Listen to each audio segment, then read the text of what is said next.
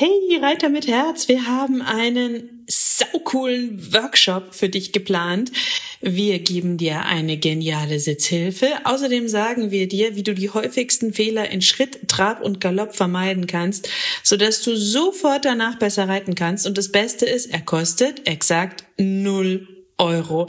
Es gibt nur fünf Termine, also die jetzt schnell auf www.pferdeflüsterei.de slash Reitworkshop und melde dich ganz schnell an und such dir deinen Wunschtermin aus. Pferdeflüsterei to go, der Podcast für Pferdemenschen mit Herz. Heute mit Reiterfacts.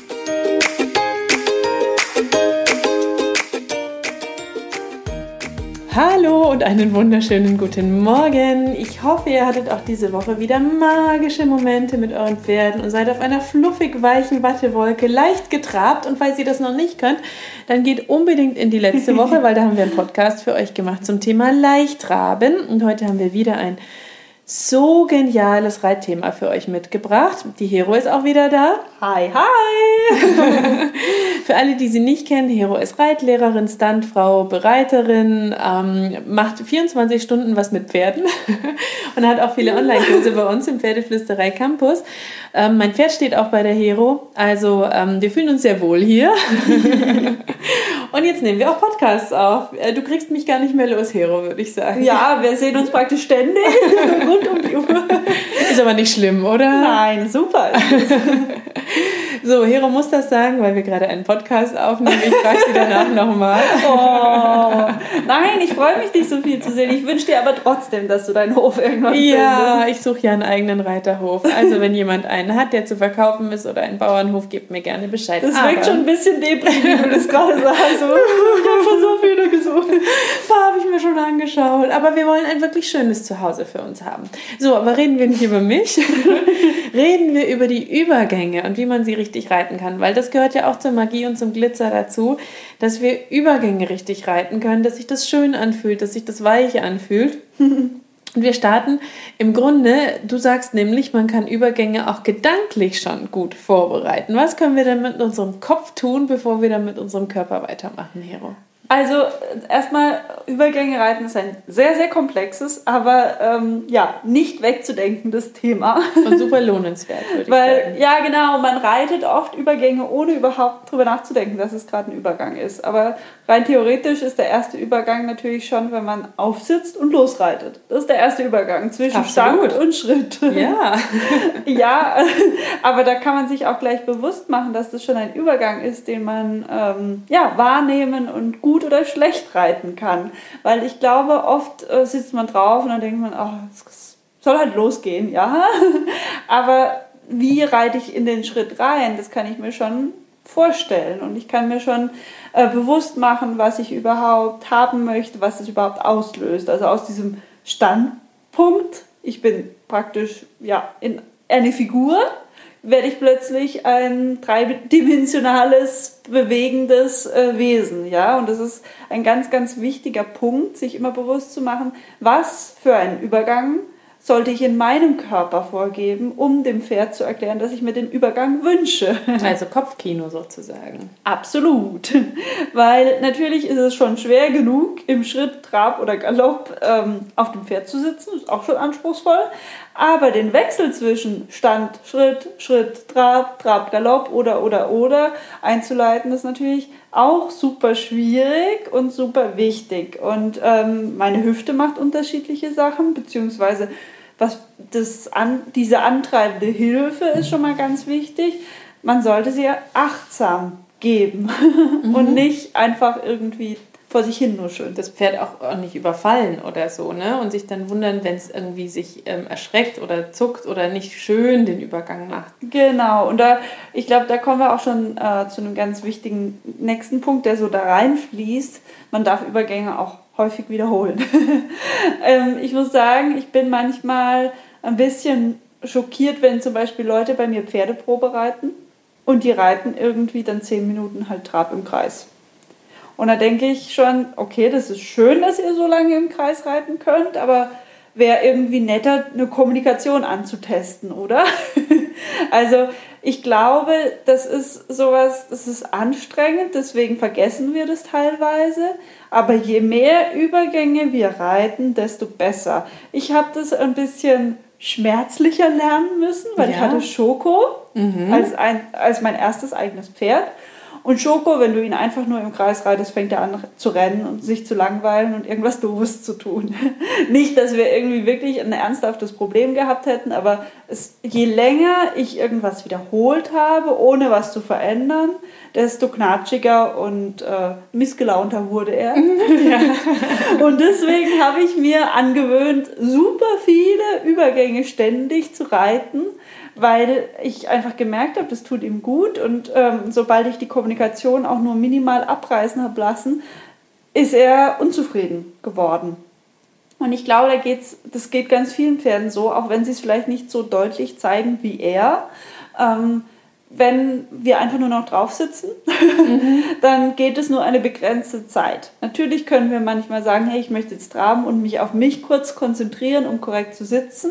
Aber im Idealfall sollte ich immer wieder kommunizieren und dem Pferd sagen, mach mal langsamer, mach mal schneller. Ein Übergang muss nicht immer ein Gangartenwechsel sein. Das kann auch mal ein Tempi-Unterschied sein. Das kann auch mal sein, dass ich in einen Seitengang reingehe oder einen Biegungswechsel mache. All das sind für mich Übergänge. Aber so halte ich die Kommunikation am Laufen und äh, so gebe ich dem Pferd immer wieder Feedback, wodurch es auch Sicherheit und Zufriedenheit bekommen kann. Und es ist weniger langweilig, ne? Und es ist weniger langweilig. aber man muss natürlich ernsthaft auch mal sagen, wir sind auch teilweise überfordert mit dem Reiten. Es ist jetzt nicht unbedingt nur positiv für uns, dass wir uns immer wieder neue Sachen ausdenken müssen. Oder? Ja, ich meinte, absolut. Ich meinte ähm, gerade auch das Pferd. Also für den Reiter wäre 30 Minuten im Trabkreiseln auch fein.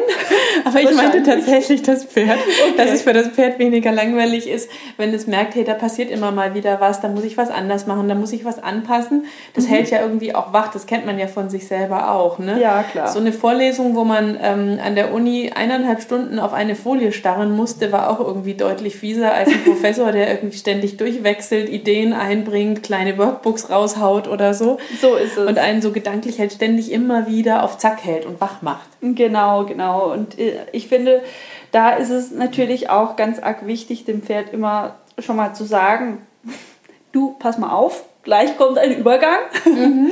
Also äh, sagen wir es mal so, wir können ja bei dem Professor bleiben. Wenn der einfach, zack, neue Folie und dann kommt was ganz anderes, ein ganz anderes Thema und, und, und, ist es schwieriger zu folgen, als wenn er sagt, okay, das Thema ist jetzt abgehakt, wir kommen zum nächsten und dann können, mhm. kann sich unser Geist schon mal darauf vorbereiten und kann es ab der ersten Sekunde verstehen was ja, er meint. Das ist ein super, super Hinweis. Wie so eine schöne Moderation ne, im Gespräch. Genau, das war ja auch bei unseren fünf größten Reitfehlern mhm. vor ein paar Wochen drin, dass wir einfach ähm, Übergänge auch vorbereiten müssen. Mhm. Wie machst du das? Also hast du so ein paar Vorbereitungs-Achtungszeichen, die du dem Pferd gibst, damit das Pferd weiß, okay, da passiert jetzt was? Die erste Vorbereitung ist, dass ich mir bewusst mache, was für eine Veränderung ich möchte. Klar, die automatisiere ich irgendwann immer mehr, aber ich muss das irgendwann mal lernen, was für eine Veränderung zwischen den Gangarten herrscht. Und dann ähm, verändere ich meinen Körper, meinen Sitz, um dem Pferd zu zeigen, dass gleich was kommt. Und äh, teilweise gebe ich eine halbe Parade, um nochmal zu erklären, hey Pferdchen, gleich kommt was anderes. Ja, das kann ein kleiner Impuls am Zügel sein, aber mit der halben Parade tue ich vielleicht auch mal einen Bügeltritt oder sowas geben, um dem Pferd zu zeigen, du pass mal auf, gleich will ich was anderes haben. Hab acht, sei aufmerksam, da kommt was Spannendes. Ne? Genau. Ne? Und dann muss man ihnen, glaube ich, immer so eine Viertel, halbe oder ganze Denksekunde geben, bevor man dann das nächste bringt. Ne? Ja, das ist auch wieder unterschiedlich von Pferd zu Pferd und ich glaube, das verändert sich auch ständig in der Ausbildung, in der Kommunikation. Ähm, man muss da reinfühlen, einerseits bei jedem neuen Pferd muss man reinfühlen, wie viel Zeit braucht mein Pferd, wie viel Vorbereitung braucht mein Pferd. Und natürlich muss man auch jeden Tag wieder reinfühlen, braucht mein Pferd heute mehr oder weniger Zeit.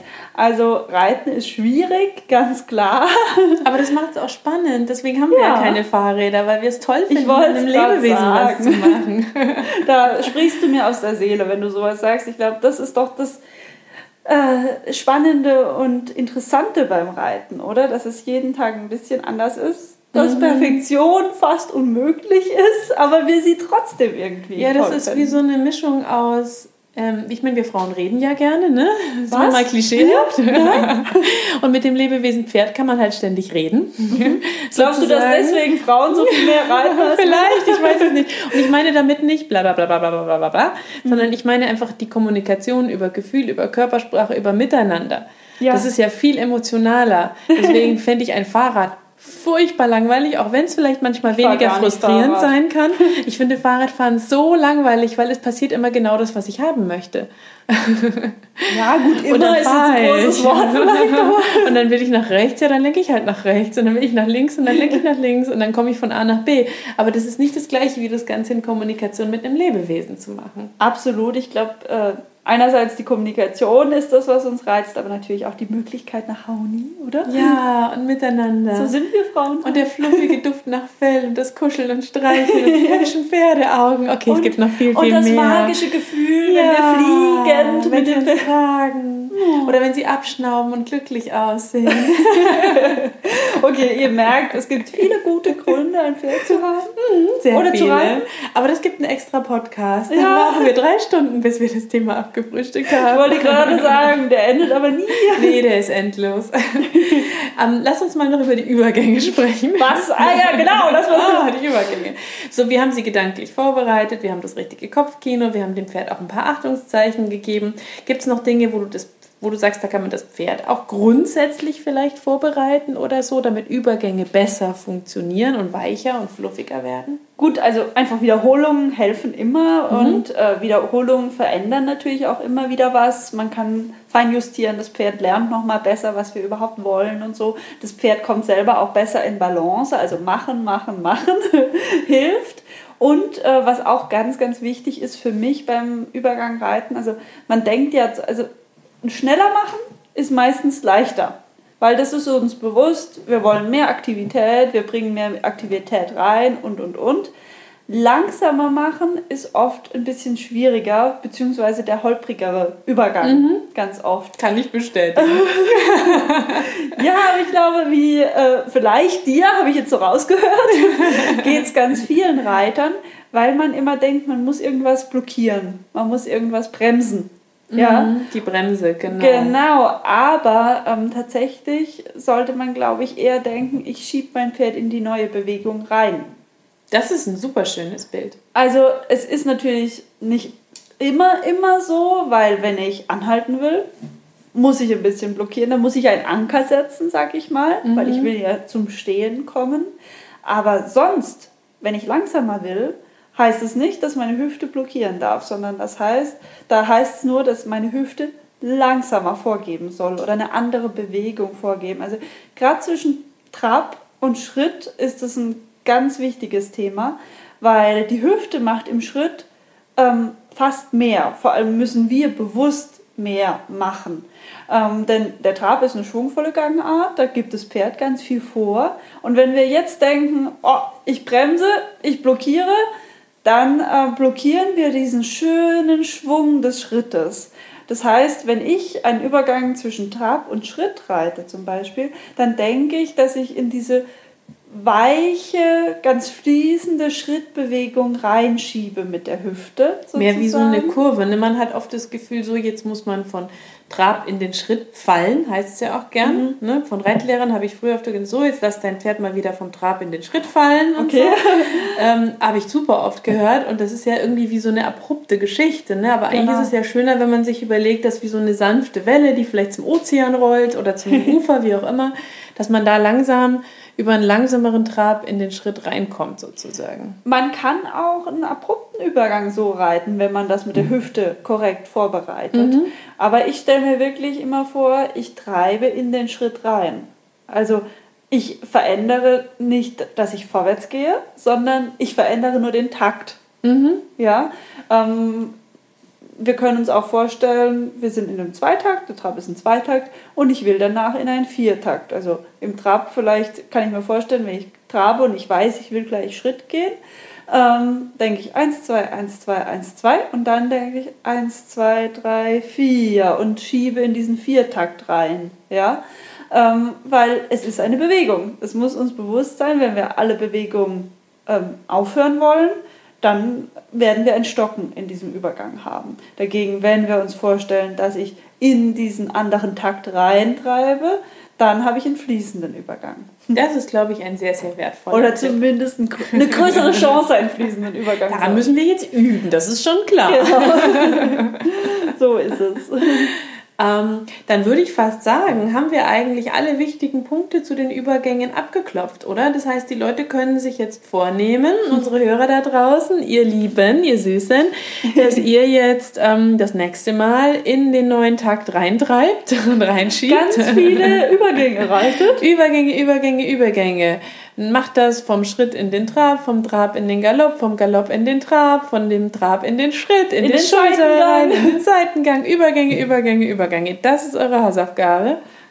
Ja, das ist eine anspruchsvolle Hausaufgabe, aber es lohnt sich. Die Pferde werden so viel wacher nochmal, zufriedener ganz oft, die Kommunikation wird feiner. Ich meine, wenn man ein junges Pferd hat, sollte man das natürlich nicht überfordern. Man braucht dann nicht alle drei Schritte einen Übergang reiten aber man kann ja reinfühlen, wie viele Übergänge verträgt mein Pferd. Ähm, und es gibt auch Zeiten für alles. Beim Aufwärmen kann man ein bisschen mehr in einer Gangart bleiben und dann kann man mehr Übergänge reiten. Also da muss man für sich selber so ein ähm, Feeling entwickeln für das für das Team, das man nun mal mit dem Pferd bildet, wie viele Übergänge sind hilfreich und was überfordert uns. Also dann wünschen wir euch ganz viel Magie und Glitzer mit den Übergängen nächste Woche und natürlich zwischen, vor, während und nach den Übergängen krault euer Pferd einmal dick und fett von uns.